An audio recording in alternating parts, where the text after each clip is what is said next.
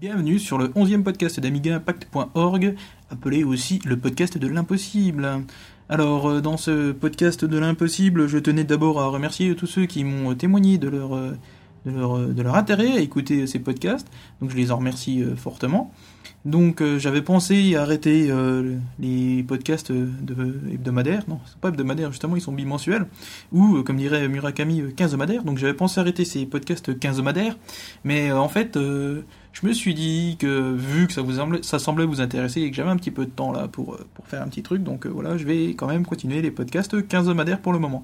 Alors qu'est-ce que je voulais dire rajouter de plus? Ben pas grand chose. voilà.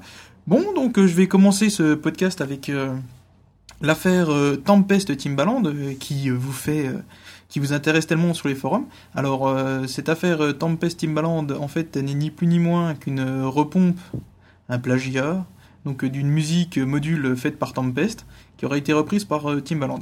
Donc là je vais vous laisser écouter un petit bout du module original donc de Tempest pour que vous mettre dans l'ambiance.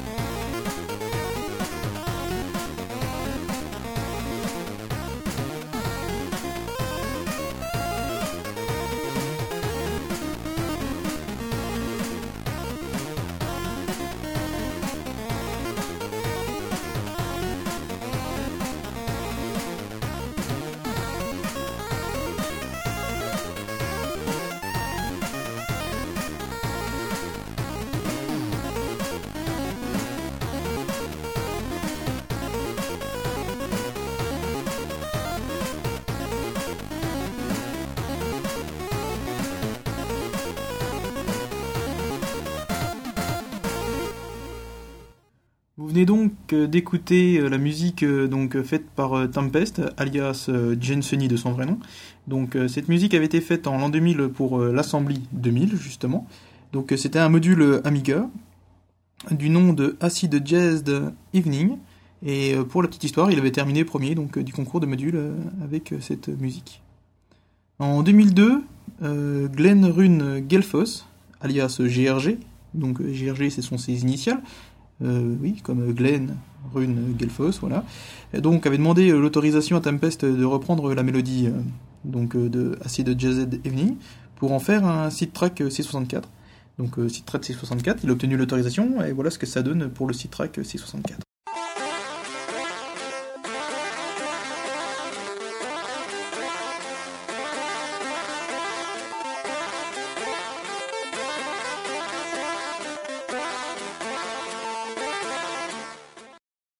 Vous avez donc euh, reconnu la mélodie de Acid Jazz Evening, donc là qui a été reprise euh, euh, donc sur Commodore 64. donc on reconnaît bien les sonorités du SID. Alors en 2005, Timbaland, qui est producteur de R&B ou de R&B et de hip hop, met en vente sur son portail internet une sonnerie pour téléphone portable qui s'appelle Block Party. Et vous reconnaîtrez, je pense, cette mélodie. Euh, juste quelques samples ont été modifiés. Et voilà ce que ça donne.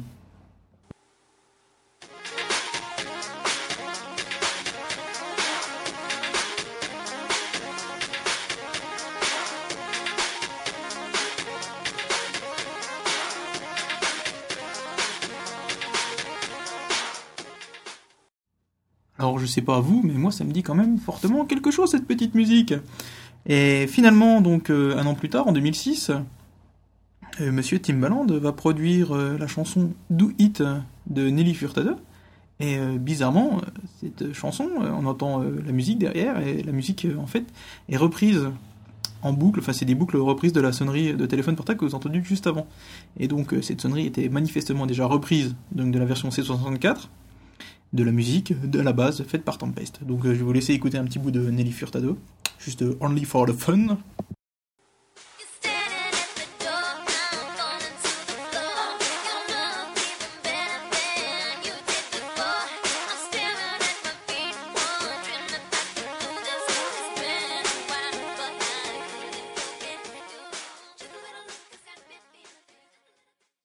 Donc là, je vais vous faire écouter un petit montage qui a été fait sur YouTube, qui nous permet de mieux comprendre auditivement ce qui se passe.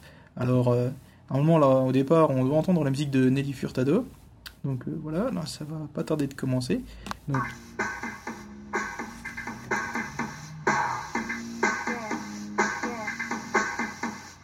Donc ça, c'est l'intro de Dwight. Et là, c'est l'intro de la musique originale.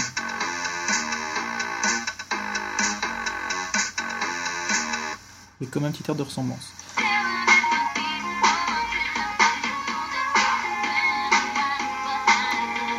Là, c'est la mélodie donc de Do Et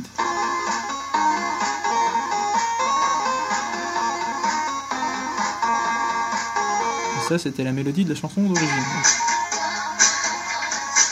là, c'est Do avec un écoliseur sélectif qui permet de mieux entendre euh, donc la musique. Et là, on va voir les deux chansons mixées. Donc ça commence bientôt. Voilà, là ça commence.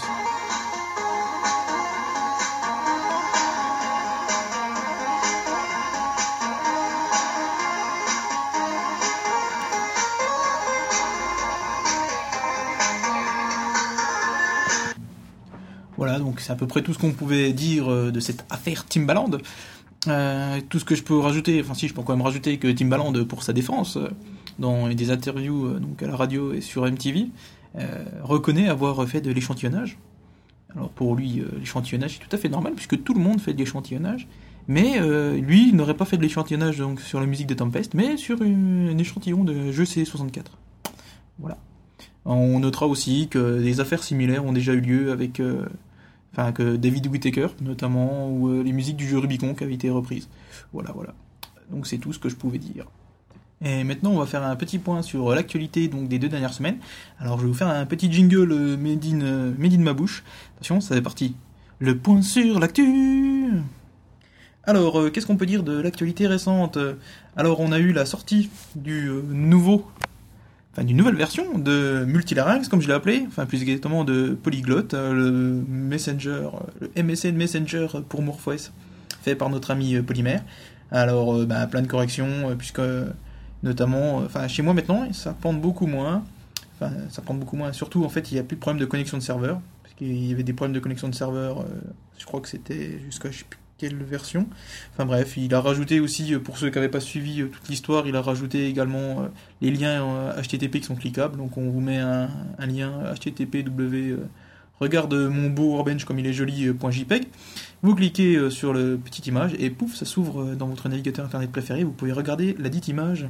Donc tout ça grâce à la magie d'OpenURL. il a rajouté également l'historique des conversations. Donc euh, vous avez tapé euh, coucou comment vas-tu, le gars n'a pas répondu, vous faites flèche de haut et hop vous avez encore coucou euh, comment vas-tu, vous appuyez sur entrée et voilà vous êtes quitte de retaper votre texte. et puis voilà voilà, je crois que c'est à peu près tout.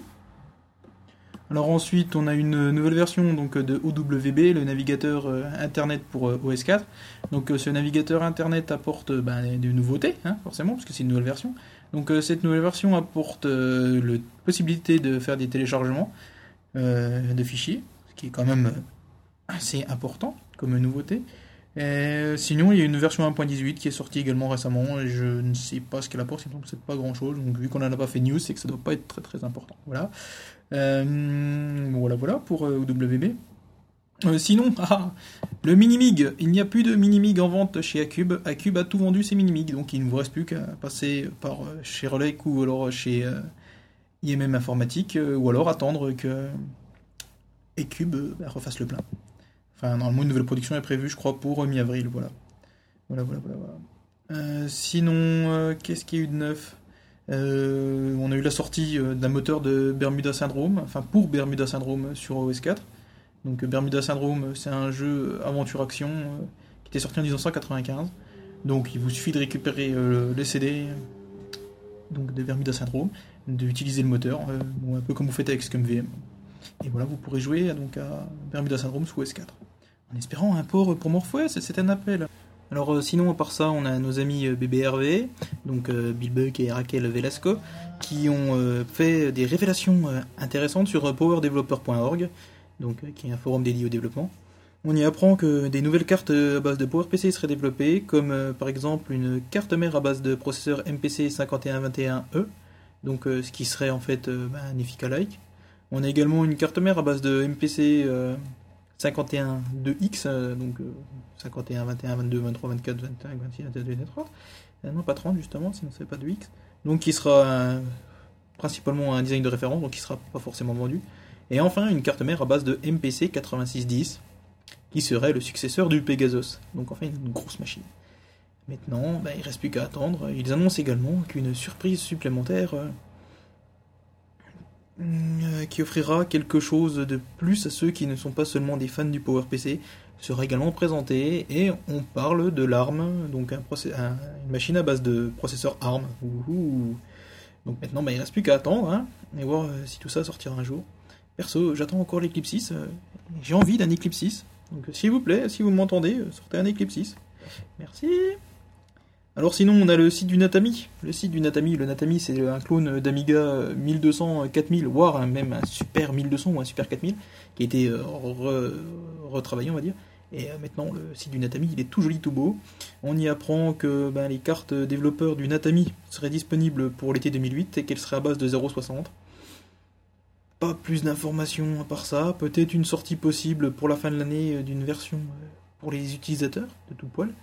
Donc euh, bref, euh, le Natami, euh, enfin un, vrai clone d'Amiga tel qu'on en a rêvé depuis un bon bout de temps.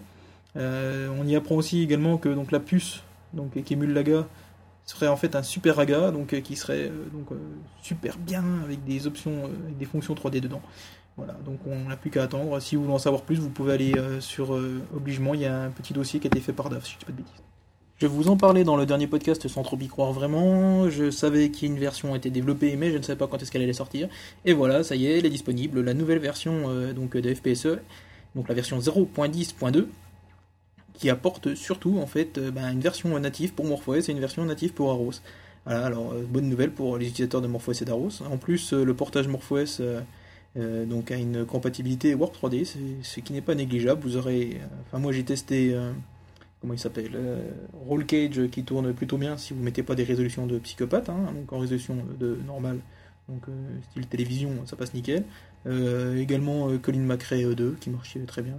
Enfin bref, voilà, donc bah, vous allez enfin pouvoir ressortir vos, vieux jeux poussiéreux donc de, de, votre bibliothèque pour pouvoir les remettre dans votre PEG et jouer à PlayStation 1 sur votre Pegasus. C'est pas du bonheur tout ça. Alors pour la version Aros, juste un petit bémol, c'est qu'en fait cette version est encore, encore des soucis et donc l'auteur, donc Amidog, voudrait des retours. Donc si vous avez si vous avez du temps à perdre à une vingtaine de jeux, vous pouvez faire des tests pour lui. Voilà. L'appel est lancé. Sinon, Hellbox, après donc la sortie des nouvelles, de la nouvelle Mediator, la Mediator TX, annonce la disponibilité de nouveaux euh, drivers pour euh, Mediator, justement, donc pour les Mediator SX et TX. Et ce driver, c'est un driver, un pilote pour les cartes graphiques euh, Radeon. Donc, si vous avez une Radeon 9002, vous pouvez la brancher dans votre Mediator SX ou TX et vous pourrez profiter donc, de la puissance de la Mediator. Euh, normalement, ce pilote devrait être compatible avec toutes les Radeon 9002, à savoir les 9002 Mobility, 9002 Pro, les 9002 tout court, les 9002 SE, et voire 9250 et 9250 SE. Cependant, euh, ce pilote n'a été testé qu'avec euh, les donc avec les Radeon, avec la Radeon 9200 Mobility. Donc si vous en avez une autre, il va falloir faire des essais. Sinon, il se pourrait qu'on puisse brancher ces mêmes Radeon PCI sur des anciennes Mediator, à condition d'utiliser un adaptateur secteur. Donc c'est une rumeur, j'en ai entendu parler, je ne sais pas si c'est vrai, voilà. Donc euh, quand j'en sais plus, je vous en reparle. Maintenant je vais vous parler d'un petit projet, un petit projet, un gros projet qui me tient à cœur, puisque c'est euh, World Me Up XXL. Alors World Me Up XXL, XXL, on en a parlé donc la dernière fois. Donc ben, désormais, il est euh, disponible pour Amiga OS 4 en version hongroise. Et oui, et comme j'avais dit euh, dans, les news, on, on on baise, mais en fait pas, on baise pas. Enfin bref, c'était la blague à la con. Euh, donc voilà, donc Amiga euh, OS 4 a une nouvelle version, à droit sa version hongroise donc de World XXL. Et bonne nouvelle puisque la version MorphOS avance bien, puisqu'on en est désormais à 70% de la finalisation.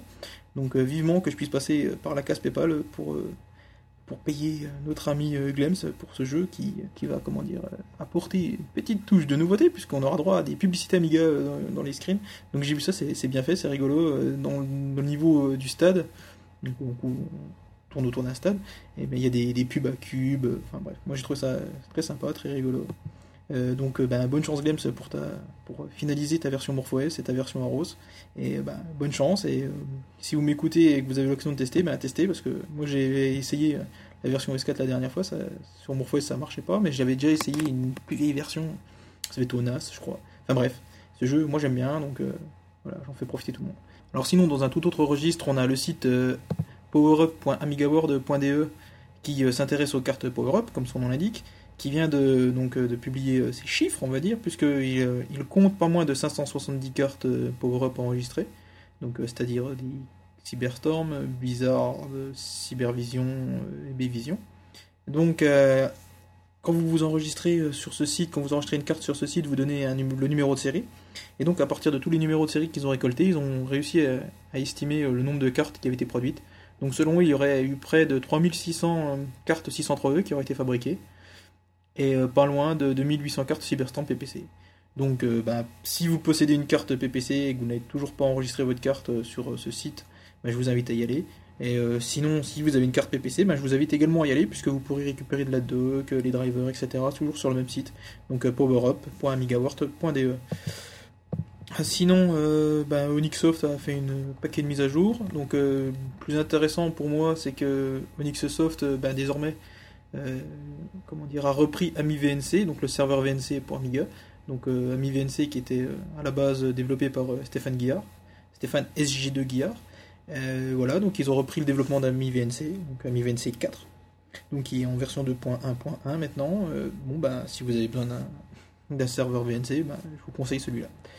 Euh, d'ailleurs, les sources sont disponibles, donc euh, s'il y a des développeurs amateurs qui voudraient faire un portage sur euh, d'autres plateformes comme Aros, MorphOS ou d'autres, ben voilà, vous êtes les bienvenus.